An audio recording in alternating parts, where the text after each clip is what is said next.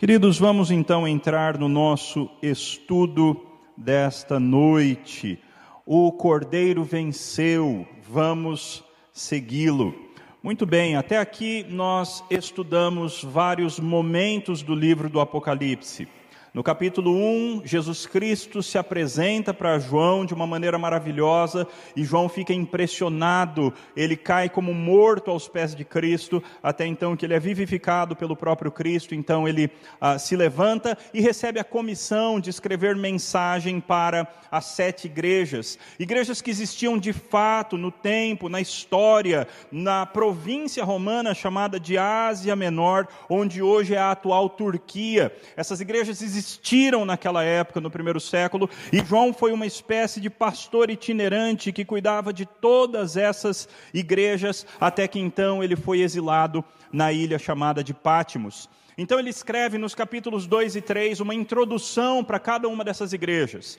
Ele escreve como se fosse uma mini carta falando de situações específicas que cada uma daquelas igrejas já estava enfrentando ou iria enfrentar no futuro. No capítulo 4, nós temos a apresentação. João é transportado em espírito para o céu, e ali no céu ele tem uma visão do trono de Deus. Ele vê Deus assentado no trono, ele chama aquele que se assenta no trono, e Deus está sentado num grande trono. Existem quatro seres viventes cada um com o rosto de um diferente animal, 24 anciãos, 24 presbíteros assentados em volta daquele trono, representando possivelmente a igreja do Antigo e do Novo Testamento, e nós também temos diversos anjos, e todos ali existem para glorificar o nome do Deus Criador. O capítulo 4 levanta um problema, e o problema levantado pelo capítulo 4 é quem é que pode se aproximar desse Deus? E esse problema fica ainda mais claro no capítulo 5, porque no capítulo 5 aparece um rolo, um livro nas mãos daquele que se assenta no trono, e ninguém tem o direito de aproximar-se desse Deus, desse Deus que se assenta no trono para tomar o livro das suas mãos. João então começa a chorar copiosamente, até que então um anjo chega para João e diz: João, não chore. Eis que a raiz de Davi o cordeiro, o leão da tribo de Judá, ele venceu e ele tem o direito de tomar o livro e de abrir os lacres, de abrir os selos, cada um dos sete selos desse livro. Então, de fato, aparece o cordeiro aparece um cordeiro como tendo sido morto, e ele aparece ali na cena, ele toma o livro das mãos daquele que se assenta no trono, e então todos irrompem em louvor e glória a Jesus Cristo, o Senhor, porque ele é digno, ele deu a sua vida, ele morreu e por causa da sua morte, ele se tornou digno de abrir os selos do livro, e ele também se tornou digno de comprar para Deus pessoas que procedem de toda tribo, povo, língua e nação. Isso acontece então até o capítulo 5. Nos capítulos 6 e 7, nós temos o cordeiro abrindo cada um desses sete lacres dos selos. Bem, cada um dos seis primeiros lacres desse livro. Ele abre os seis primeiros selos. E então várias coisas acontecem quando ele abre cada um dos selos. E essas coisas normalmente são coisas duras, são julgamentos de Deus, manifestações da ira de Deus que recaem sobre a terra. E no final do sexto selo, nós temos um quarto de toda a população mundial tendo sido dizimada. 25% da população mundial foi dizimada até o, quarto, até o sexto selo. Aí então nós chegamos no capítulo 8. E no capítulo 8, antes de nós entrarmos nas trombetas, nós temos a abertura do último selo. E o que nós lemos no capítulo 8, versículo 1, é que o cordeiro abre o sétimo selo, e então vem silêncio na terra em meia, cerca de meia hora. O que é muito estranho, não é? Cada um dos selos anteriores, alguma coisa muito grande aconteceu. Mas quando você chega agora no sétimo selo, o último selo, aquele que você pensa que vai acontecer grandes coisas, então que você tenha silêncio. É um anticlímax que o autor apresenta aqui. É um anticlímax que aconteceu com João. Ao invés de acontecer algo grandioso, o que aconteceu foi silêncio. O que, aliás, dá uma ideia de expectativa. Aquele silêncio provavelmente traz a ideia para João, que está vivendo toda essa situação, de que algo muito solene vai acontecer. E então, depois desse silêncio, sete anjos aparecem na história, mais sete anjos. E cada um desses anjos porta uma trombeta nas mãos. Sete anjos ficam perfilados, cada um segurando uma trombeta. Então aparece um outro anjo, versículo 3 do capítulo 8. E ele se coloca em pé junto ao altar, e ele tem um incensário de ouro nas mãos, e foi-lhe dado muito incenso para oferecê-lo com as orações de todos os santos sobre o altar de ouro que se acha diante do trono. Ou seja, nós já vimos essa cena no Apocalipse. As nossas orações, meus irmãos, elas fazem diferença na história. Eu não gosto muito daquela explicação que alguns dizem que a nossa oração serve para a nossa vontade se conformar à vontade de Deus. Porque a grande verdade é que Deus determinou que as nossas orações façam parte da história.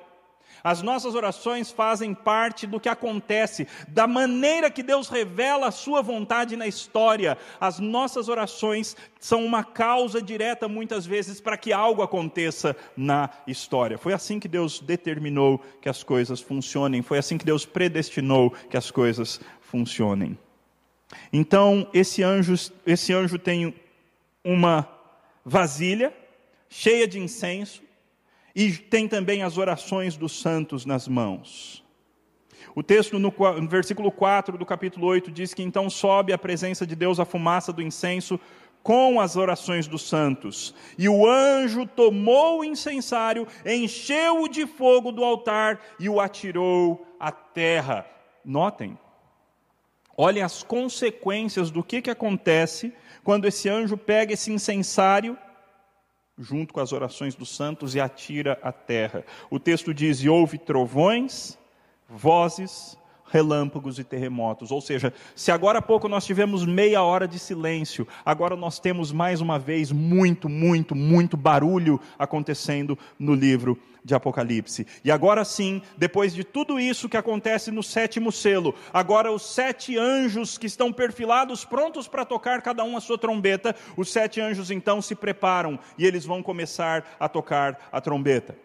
E o que nós veremos nessa noite é exatamente isso o que que cada anjo, o que que acontece quando cada anjo toca a sua trombeta.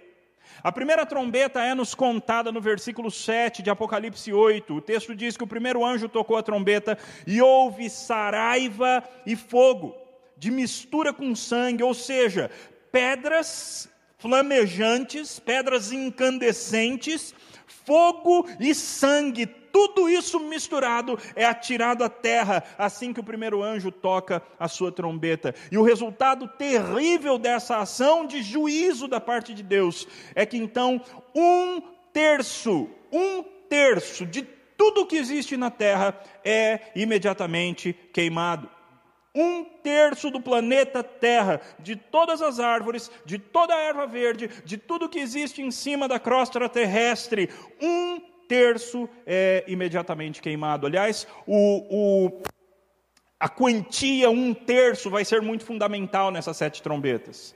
Porque a maioria das coisas que vai acontecer aqui vai destruir um terço de alguma parte da criação.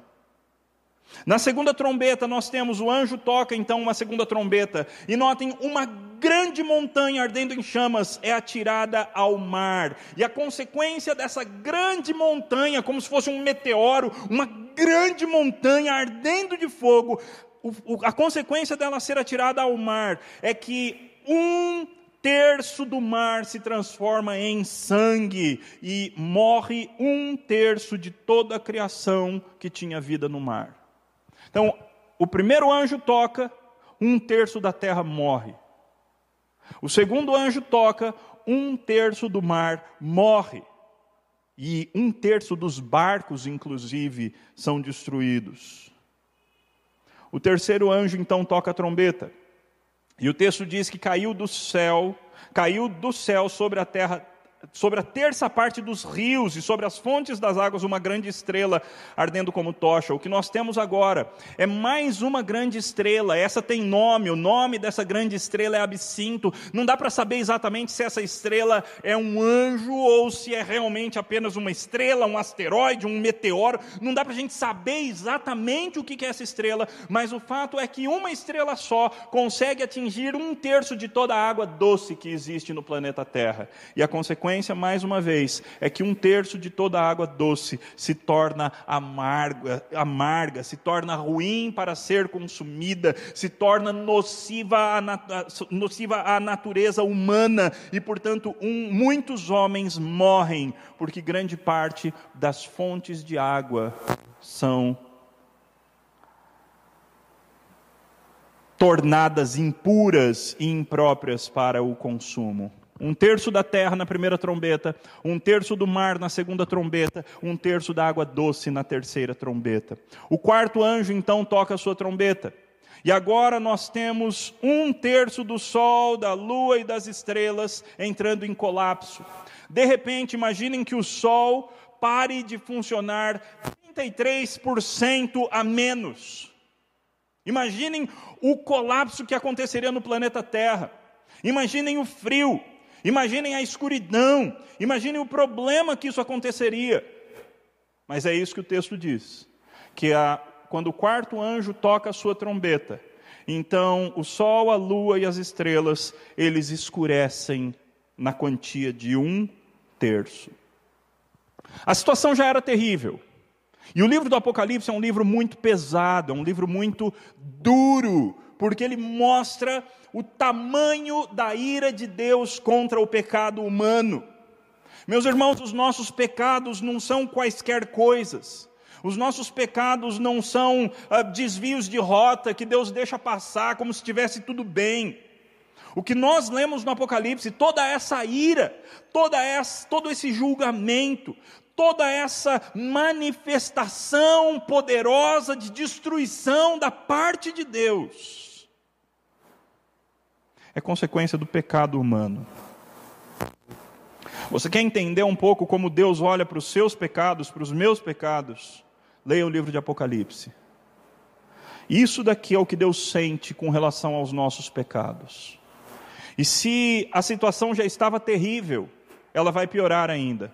Porque no versículo 13 nós lemos que então aparece uma grande águia uma grande águia aparece. A águia sempre foi um símbolo de poder. A águia sempre foi um símbolo usado por grandes impérios. O Império Romano usava águia e os impérios contemporâneos também usam águias como símbolos de poder e de domínio. Então agora aparece uma grande águia no céu e essa águia diz: "Ai, ai, ai dos que moram na terra". Um ai na Bíblia é o extremo oposto de um bem-aventurado. A Bíblia tem duas expressões. Uma expressão significa a bênção de Deus, o cuidado de Deus, a, o, o, carinho de Deus sobre uma pessoa. Quando Deus escolhe alguém e coloca sobre essa pessoa todas as suas mais ricas bênçãos, isso se chama bem-aventurança.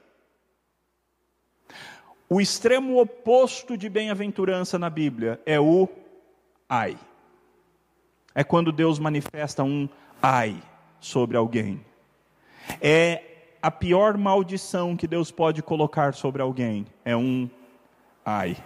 E o que essa águia passa dizendo é ai, ai, ai.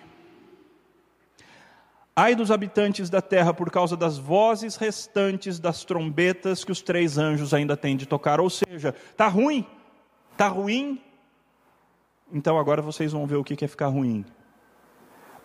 As próximas três trombetas serão três ais. Cada uma é, é, equivalente a um ai de Deus. E a situação vai ficar muito pior do que a situação que nós vimos até aqui. Se até aqui um terço da terra foi destruído, daqui para frente, então, a situação vai ficar ainda mais grave. É exatamente por isso que as próximas três trombetas são mais elaboradas do que as primeiras quatro. Aliás, é um padrão do Apocalipse. Nós sempre temos no Apocalipse ah, de, de, conjuntos de sete, mas dentro desses conjuntos de sete, normalmente existe uma divisão dos quatro primeiros e os três últimos. É assim que o Apocalipse é organizado. Então, a quinta trombeta, primeiro ai, nós lemos o seguinte versículo, capítulo 9 do Apocalipse. O quinto anjo tocou a trombeta e viu uma estrela caída do céu na terra. E foi-lhe dada a chave do poço do abismo.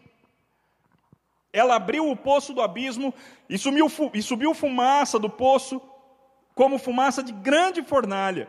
E com a fumaceira saída do poço escureceu-se o sol e o ar. Notem que essa estrela ela é uma estrela personificada. Ela é uma estrela que recebe uma chave nas mãos e que abre com essa chave um lugar que é chamado o Poço do Abismo. Alguns intérpretes dizem que esse texto está se, está se referindo a Satanás, que essa estrela é o próprio diabo. Outros dizem que essa estrela é algum anjo poderoso que Deus está usando para isso. O fato é que é impossível para nós batermos o martelo, termos a certeza da identidade de quem é essa estrela. Mas o que nós sabemos é que quando essa estrela abre o poço do abismo. Essa estrela é chamada no fim, aparentemente é a mesma estrela sobre a qual estamos falando. Lá no versículo 11 aparece: uh, E tinham sobre eles como seu rei o anjo do abismo cujo nome em hebraico é Abaddon e em grego Apolion, e ambas as palavras significam destruidor, ok? Ah, não dá para saber quem que é. O fato é que nós temos um anjo destruidor lá no Apocalipse, lá no livro de Êxodo, na época da Páscoa, aquele anjo que passou matando os primogênitos, ele era uma espécie de anjo destruidor. Então talvez seja o mesmo anjo, embora, como eu disse, não dá para a gente ter certeza absoluta da identidade desse anjo. O fato é que quando ele abre esse abismo, que nós também não sabemos onde é, sai uma fumaça muito grande, uma fumaça espessa, uma fumaça densa, ao ponto de escurecer ainda mais o sol e o ar, que já tinham sido escurecidos em um terço. Mas agora dessa fumaça saem gafanhotos. E esses gafanhotos, eles são tão terríveis, eles são tão medonhos, que muitos, mas muitos intérpretes, desde o começo da história da igreja, interpretam esses gafanhotos como sendo entidades demoníacas. Essa é uma interpretação comuníssima, comuníssima, muito comum. E é bem possível que seja disso mesmo que o texto esteja falando. O fato é que esses gafanhotos saem e eles recebem autoridade, eles recebem poder, assim como tem os escorpiões da terra. Aliás, escorpiões que voltaram a aparecer de monte por aí no interior ah, do nosso país, no interior do nosso estado de São Paulo, tem aparecido muitos escorpiões. Esses gafanhotos, eles são gafanhotos, eles têm a mobilidade de um gafanhoto, mas eles têm o poder de fazer o mal de um escorpião. Mas na verdade é muito pior do que isso. E foi-lhes dito, notem que absurdo, que, que, tamanho de julgamento, que tamanho de sofrimento que o texto vai mostrar. E foi-lhes dito que não causassem dano à erva da terra, nem a qualquer coisa verde, nem a árvore alguma, mas tão somente aos homens. Homens que não têm o selo de Deus sobre a fronte. Você se lembra que numa das, num dos selos, nós tivemos os homens sendo selados na testa. Um grupo foi selado por Deus para que ele não sofresse o dano do que aconteceria. Agora nós entendemos o porquê. Esses gafanhotos barra escorpiões, eles recebem uma ordem: não façam nada com a natureza.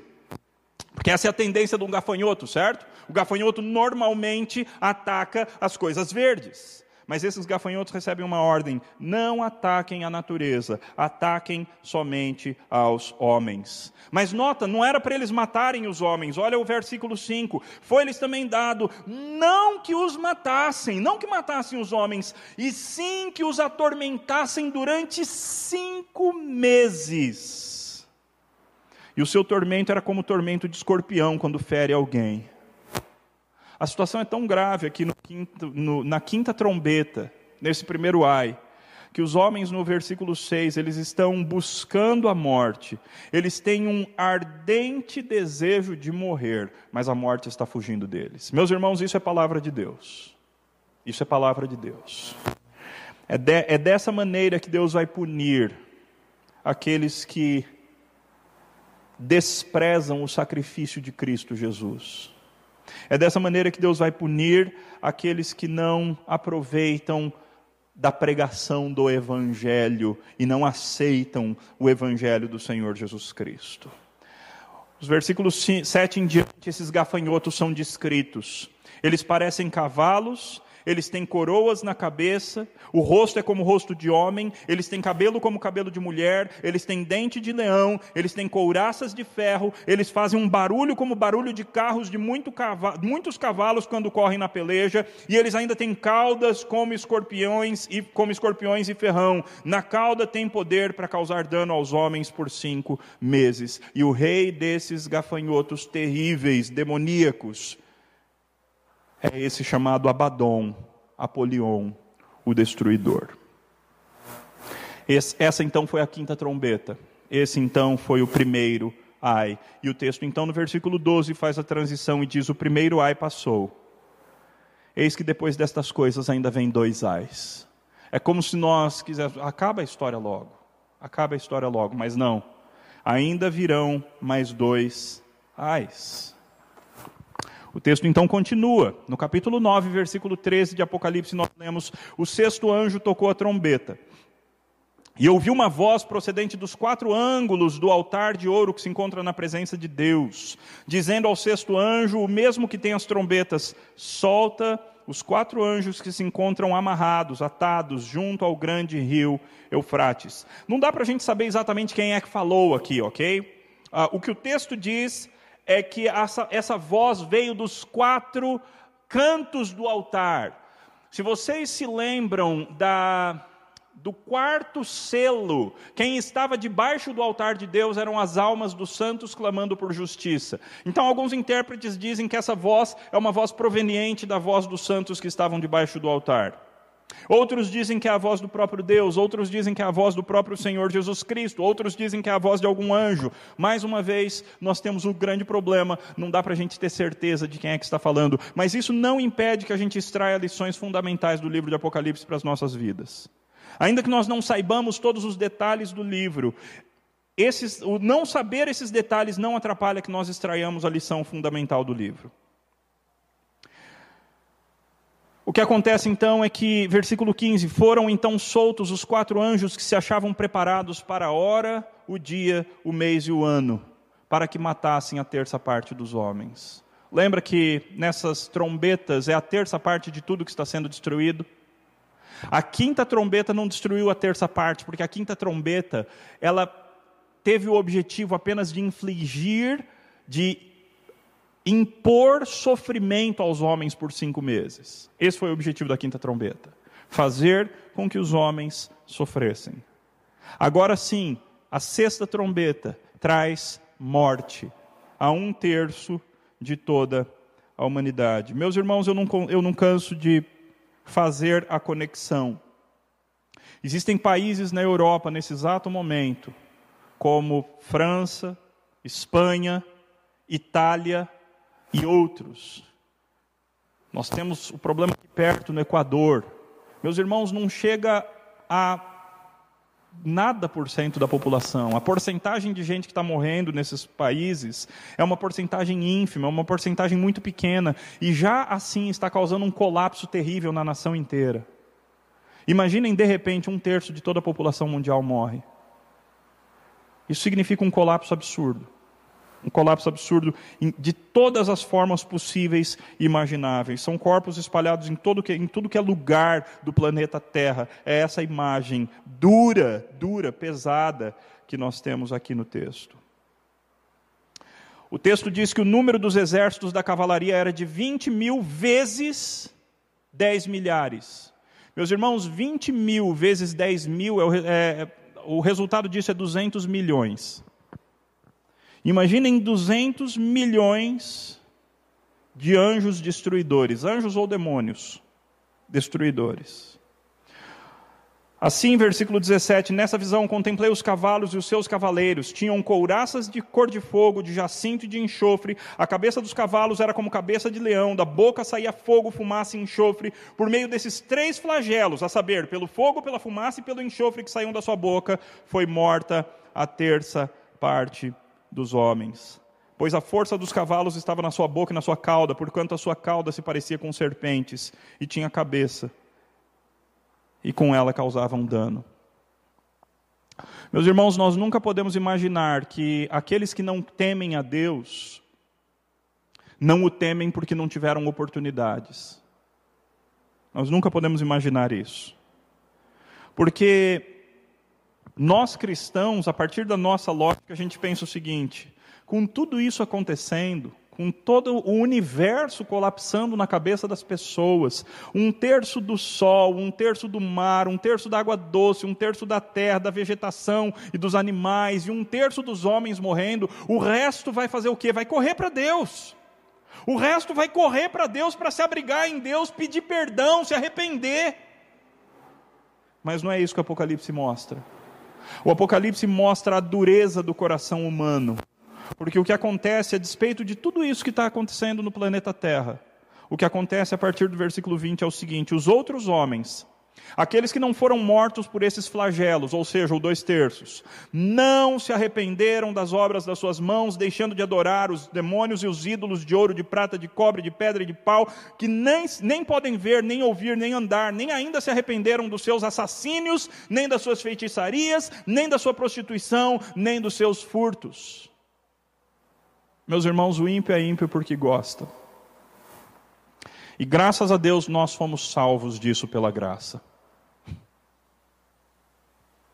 Essa é uma mensagem terrível do Apocalipse.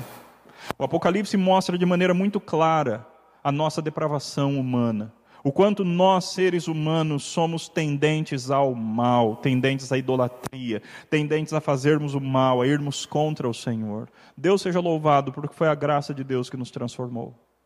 Foi a graça de Deus que nos transformou desse tipo de gente em crentes no Senhor Jesus Cristo. E agora, por essa mesma graça, nós vivemos de maneira diferente, nós temos valores diferentes, nós buscamos santidade, nós temos temor de Deus, nós queremos fazer a obra de Deus, produzir bons frutos para a glória do nosso Deus. Ainda dentro desse sexto selo, desse, dessa sexta trombeta que o sexto anjo tocou, nós temos o capítulo 10, e o texto diz assim: Vi outro anjo forte descendo do céu, envolto numa nuvem, com arco-íris por cima da sua cabeça. O rosto era como o sol, as pernas como colunas de fogo, e tinha na mão um livrinho aberto. Alguns, de novo, acham que esse anjo é o próprio Senhor Jesus Cristo. Uh, de novo, é muito difícil, é muito difícil saber a, a, a identidade desse anjo. Possivelmente é só um anjo mesmo. É, ele é gloriosíssimo, ele é grandiosíssimo. A gente não faz ideia da grandeza dos anjos. O Apocalipse mostra um pouquinho, alguns anjos fortíssimos, e esse é um deles. E ele tem um livrinho nas mãos. Ele pôs o pé direito sobre o mar e o esquerdo sobre a terra. Imaginem o tamanho desse anjo.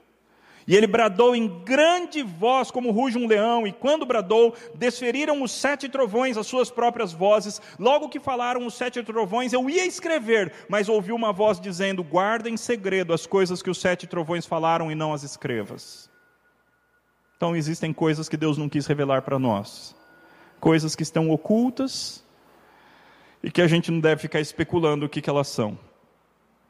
Então o anjo que vinha em pé sobre o mar e sobre a terra levantou a mão direita para o céu e jurou por aquele que vive pelos séculos dos séculos, o mesmo que criou o céu, a terra, o mar e tudo quanto neles existe.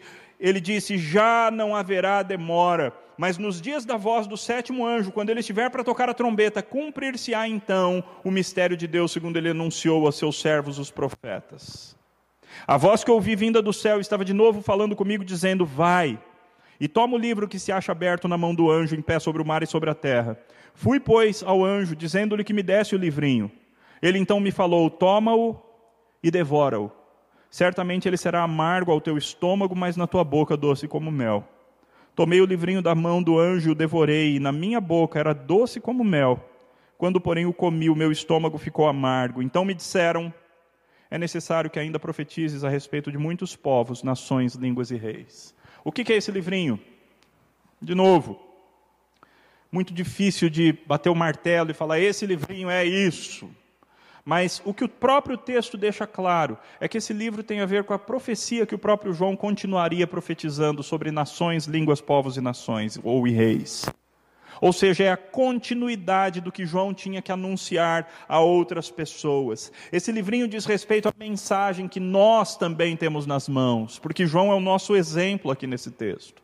Nós, Igreja do Senhor Jesus Cristo, nós temos uma mensagem nas mãos. E essa mensagem, ela muitas vezes vai ser doce, porque é a mensagem de salvação, é a mensagem do Evangelho, é a mensagem da redenção, é a mensagem do novo céus e nova terra, é a mensagem de que um dia Jesus Cristo virá, ele enxugará dos olhos toda lágrima, tudo será feito novo e maravilhoso.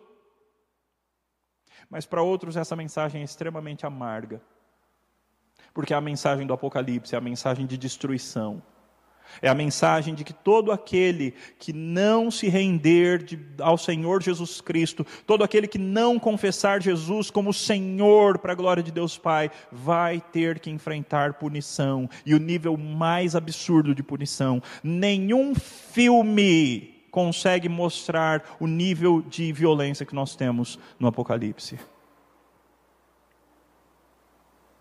Essa é a mensagem de João. Essa é a mensagem do livrinho. E essa é a mensagem que nós também temos.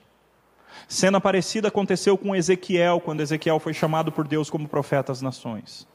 Ele também teve que comer um livro para então se transformar no, no, profeta, na boca de Deus. E nós, simbolicamente falando, nós temos que comer as Escrituras, comer a palavra, nos encharcar da palavra, a fim de que nós possamos também pregar a palavra para sermos instrumentos de Deus para libertar pessoas da ira vindoura, ou para anunciar para outros que eles vão enfrentar a ira vindoura. Ainda dentro da sexta trombeta, capítulo 11 diz: Foi-me dado um caniço semelhante a uma vara, e também me foi dito: Dispõe-te, mede o santuário de Deus, o seu altar, e os que ne, naquele adoram mas deixa de parte, deixa de fora o átrio exterior do santuário e não o messas, porque foi ele dado aos gentios. Estes por quarenta e dois meses calcarão aos pés a cidade santa. É mais um trecho muito difícil do Apocalipse. Mas o que nós temos aqui é João recebendo mais uma ordem que Ezequiel também recebeu a ordem de medir o santuário de Deus. E o que se destaca aqui é o fato de que ele tem que medir aqueles que estão adorando dentro do santuário. Parece que a, a, lição do que está acontecendo aqui é que Deus vai avaliar quem são os seus adoradores. Deus vai medir a nós como adoradores no momento certo.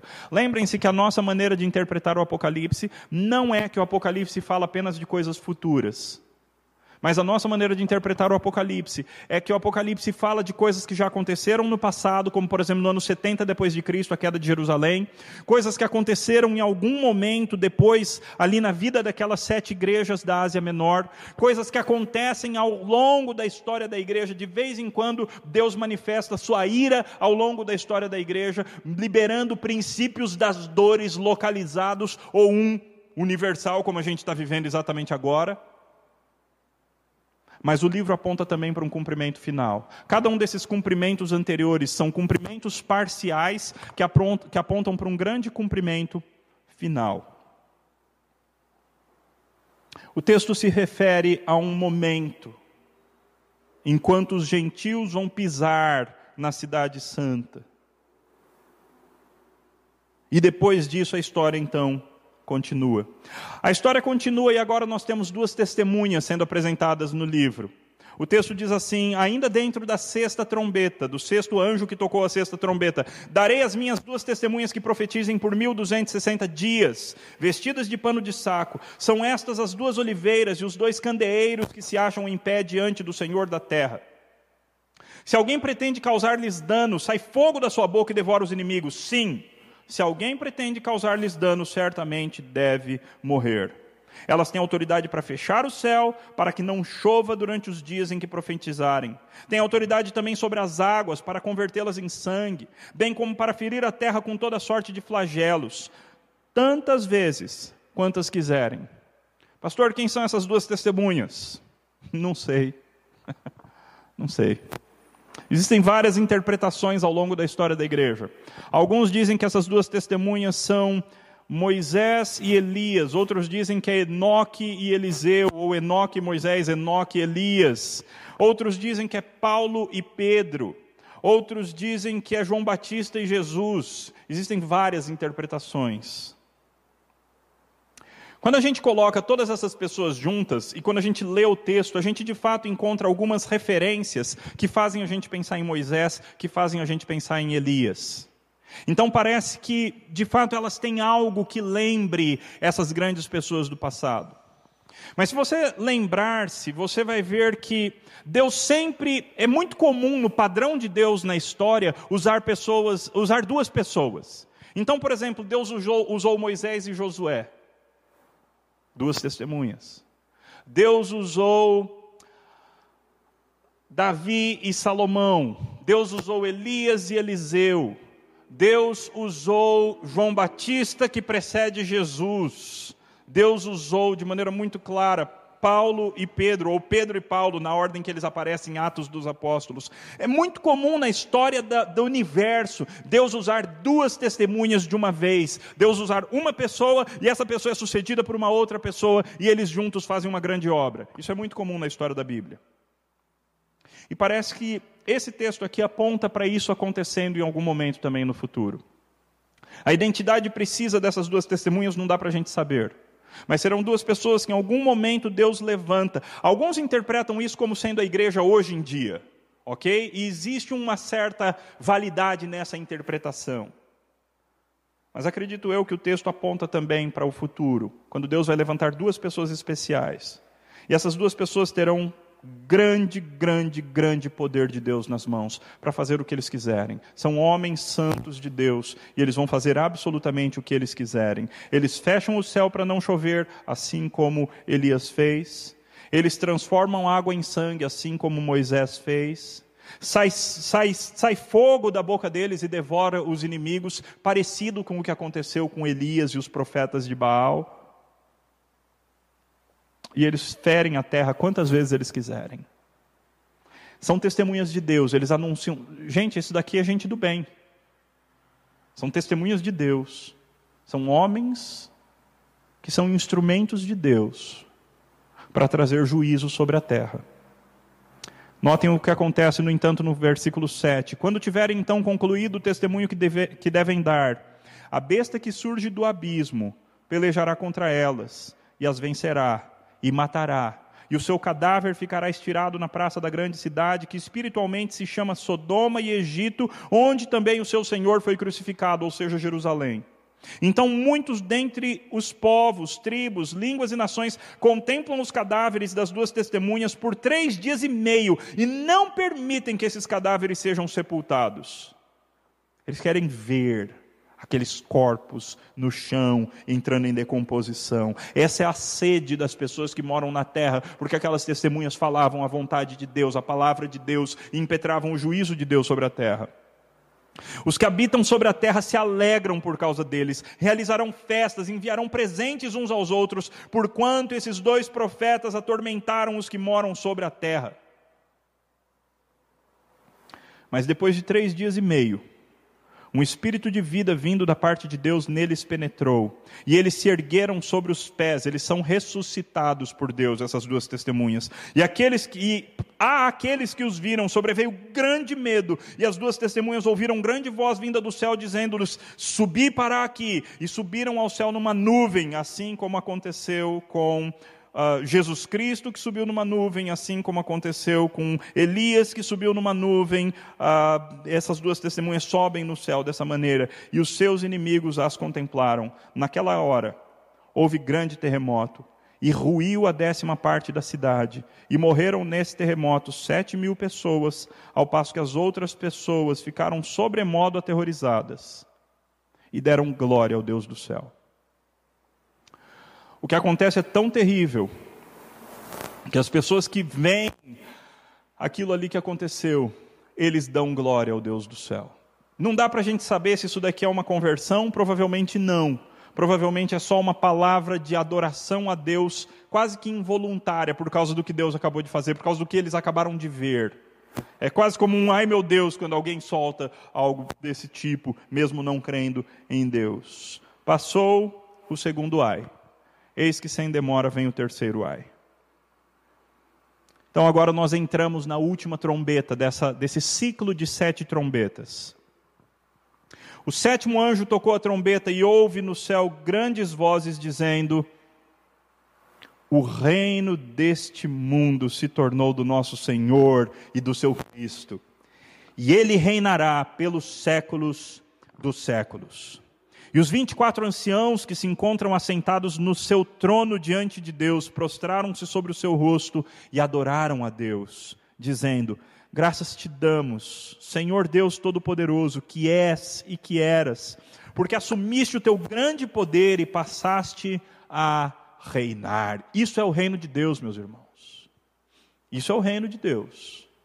Quando o reino de Deus se manifestar nessa terra de maneira totalmente visível e patente, é isso que vai acontecer. Deus vai limpar a terra antes que a gente possa viver a eternidade no novo céu e nova terra, onde habita a justiça.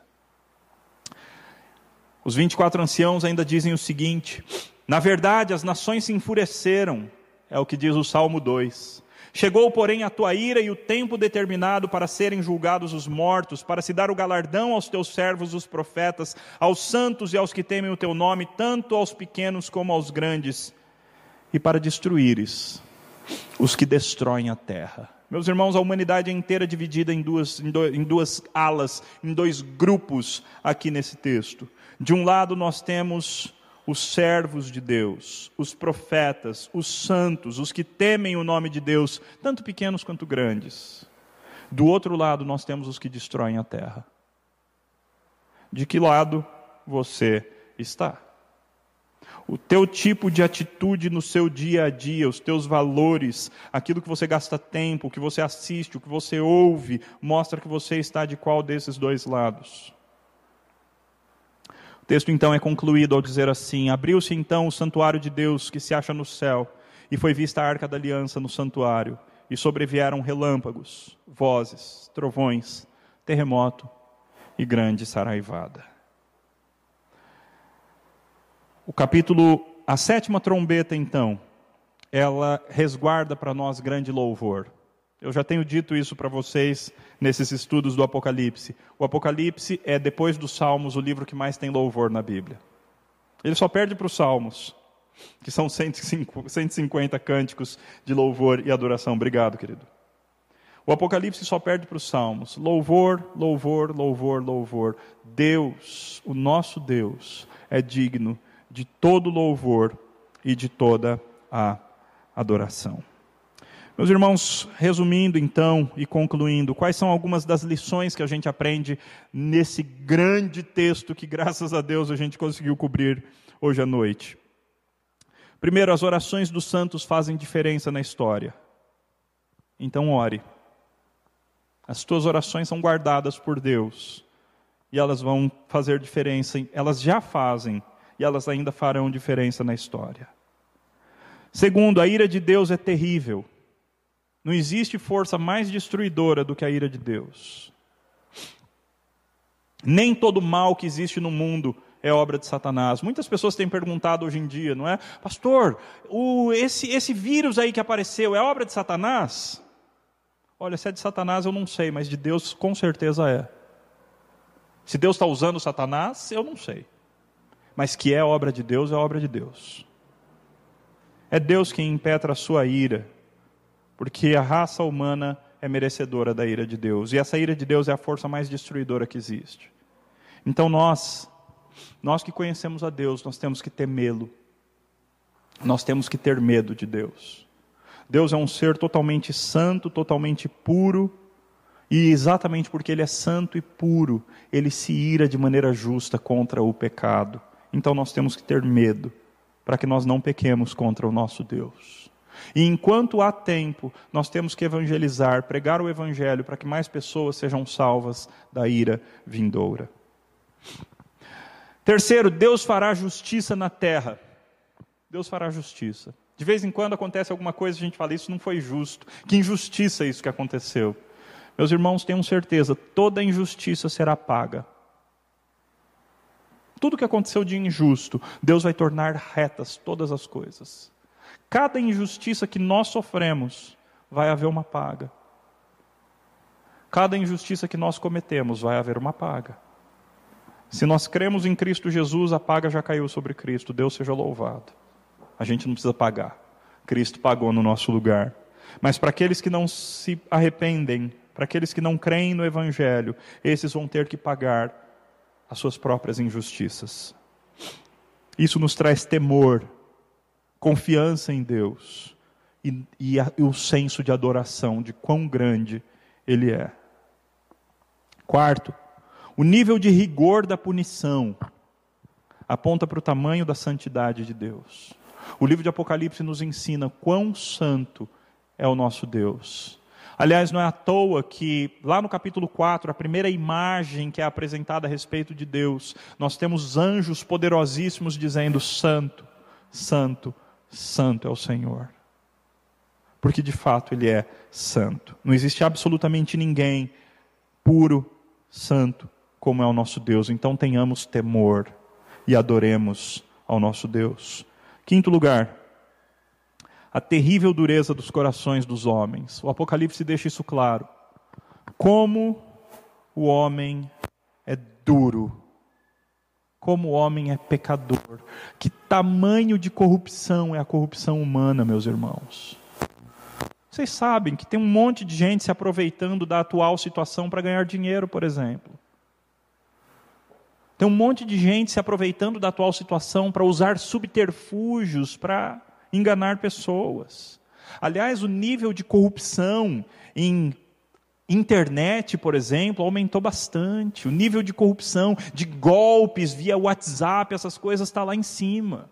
Porque tem muita gente que se aproveita dessas situações para fazer o mal. O homem é mal. Os seres humanos são maus. Com toda a demonstração da ira, da santidade, da justiça de Deus, ainda assim, os homens não se arrependem dos seus pecados. Louvado seja Deus, porque o Espírito Santo nos quebrantou. Nós só somos diferentes porque o Espírito Santo veio sobre nós um dia e nos fez diferentes. Tirou o coração empedernido, tirou o coração de pedra e colocou um coração de carne no lugar. Então agora nós temos valores diferentes, agora nós temos atitudes diferentes, agora nós podemos andar em novidade de vida para agradar o nosso Deus. Sexto, assim como João, temos o dever de anunciar a palavra de Deus. Assim como João comeu o livrinho para poder pregar para as nações, nós também devemos nos alimentar da palavra para pregar às nações, evangelizar, edificar os crentes e evangelizar os ímpios para a glória de Deus. Sétimo, enquanto na terra o povo de Deus sofre e é perseguido, no final o povo de Deus será vindicado. Ontem mesmo eu estava lendo alguma lista de WhatsApp que eu participo, pediram oração pelos cristãos de Moçambique, do norte do Moçambique, se eu não me engano, porque existe um grupo chamado Estado Islâmico que está destruindo cristãos lá do norte do Moçambique.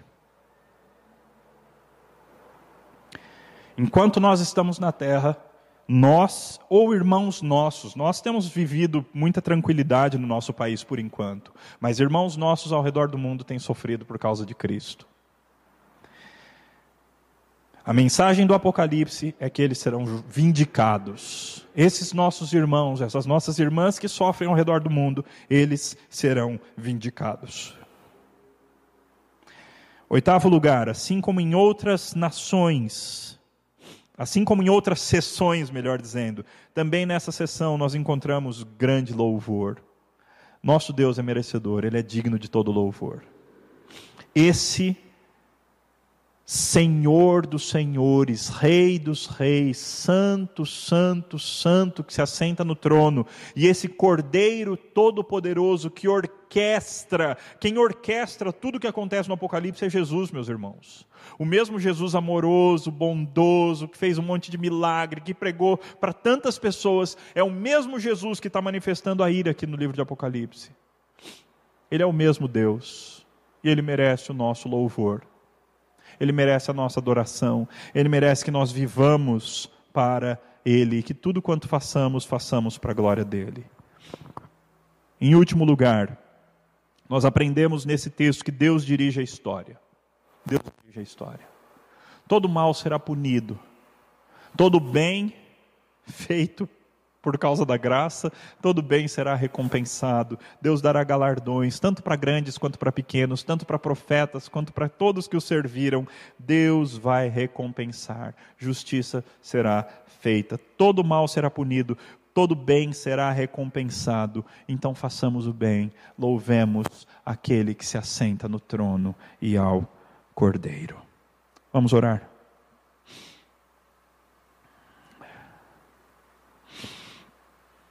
Querido Deus, obrigado, Pai, porque o Senhor nos abriu essa janela da história para que nós olhássemos por ela nessa noite.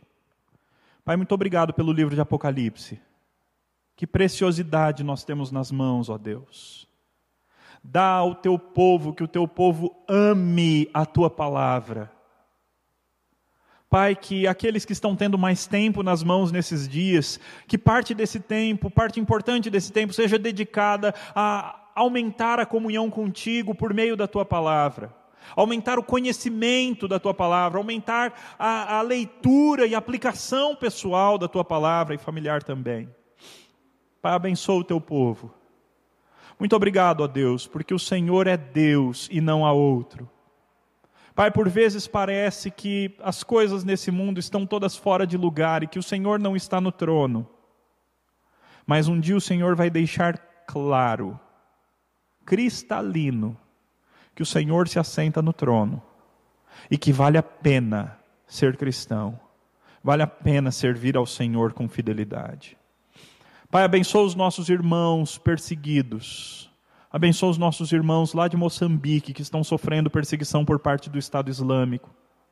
Abençoa os nossos irmãos da Nigéria que estão sofrendo perseguição por parte do Boko Haram. Abençoa os nossos irmãos da Coreia do Norte que sofrem perseguição por parte do Partido Comunista, os irmãos da China que sofrem perseguição. Os da China por parte do Partido Comunista, os da Coreia por parte do governo. Pai, abençoa os teus servos espalhados pela face da terra. E a nós, ó Pai, que ainda não sofremos perseguição violenta, que o Senhor nos dê fidelidade, que o Senhor nos dê aproveitarmos a oportunidade e a tranquilidade que por enquanto temos gozado, para podermos espalhar o teu evangelho para todos os lugares e vivermos vidas santas e justas. Para a glória do teu nome em Cristo Jesus. Amém.